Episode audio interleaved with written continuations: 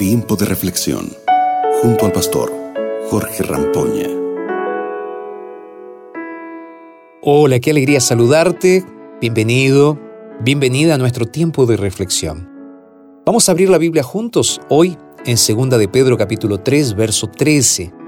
La Biblia dice así: Nosotros esperamos, según sus promesas, cielo nuevo y tierra nueva, en los cuales mora la justicia. Qué linda promesa, ¿verdad? Ahora, déjame hacerte una pregunta. ¿Te sentiste alguna vez atropellado por alguien?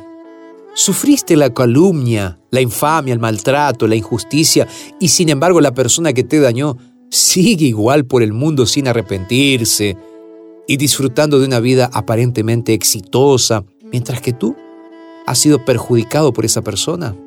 Déjame preguntarte algo más. ¿Has oído hablar de aquellos que han padecido terribles maltratos, tortura y muerte en los campos de concentración, mientras que los jerarcas militares o los políticos que maquinaron semejantes atrocidades viven una vida reposada, refugiados en algún país que los protege? ¿O, vamos un poco más allá? ¿O queda aquel violador que hizo cosas absurdas con señoritas, con jovencitas, y anda muy campante por ahí, mientras que estas chicas tienen que cargar con las secuelas emocionales de por vida. Yo sé que lo que te digo es grave. Lo que te estoy haciendo pensar es un problema serio. Es que esta existencia terrenal está, está llena realmente de injusticias. En nuestro corazón, en nuestra mente, hay una voz legítima que clama porque las cosas en algún momento se pongan en orden, se haga justicia y que podamos encontrar que a veces la justicia no llega a concretarse en esta vida terrenal, a veces nos hace sentir mal. Sin embargo, déjame decirte que hay esperanza, porque lo que tenemos que entender es que lo que es más importante está en nuestro ser más íntimo. Por eso te pregunto, ¿alguna vez sentiste la necesidad de que haya alguien, y digo alguien con mayúsculas, que sea el juez perfecto y absoluto del universo? Alguien que tenga la capacidad de conocer con exactitud y suficiente amplitud todos los hechos y además de eso, posea la capacidad incluso de leer lo que hay realmente en el corazón. Porque, ¿sabes qué? Si existiera alguien así, podría delante del universo vindicar tu causa, limpiar tu nombre, exaltar a quienes obran con justicia. Y también podría condenar para siempre las acciones reprobables de quienes se deleitan en el mal y obran con prepotencia e impunidad. Pues bien, tengo que hacer una afirmación en este momento.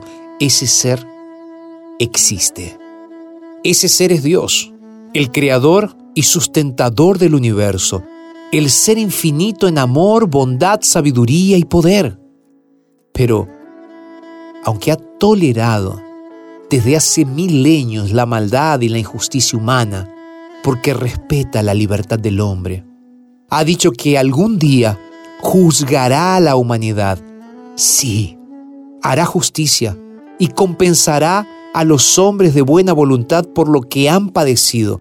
Por eso, por eso, déjame decirte lo siguiente, la doctrina cristiana del juicio final, lejos de ser motivo de congoja e inseguridad para los hombres y mujeres de bien, es una de las mejores noticias del Evangelio. Por eso hoy te digo, alégrate, porque un día se hará justicia y la calma llegará a nuestro corazón por eso hoy quiero traerte calma a tu corazón. Quiero decirte confía en el Señor y aprende a esperar en Él. Ahí donde está. ¿Te gustaría decirle al Señor, Señor, yo confío en ti? Yo confío que vas a hacer justicia, misericordia. Y yo confío que todas estas situaciones, por terribles que sean, serán situaciones que tú vas a resolver. Entonces en este momento donde estás, vamos a orar juntos. Padre, Muchas gracias por este momento que nos das en tu gran amor. Pedimos en el nombre de Jesús, nos ayudes a confiar y a saber que muy pronto tú vas a hacer justicia definitiva en este mundo. Gracias Señor. Confiamos en ti y oramos. En el nombre de Jesús. Amén. Gracias amigos por estar con nosotros. Y gracias también por participar de este momento espiritual.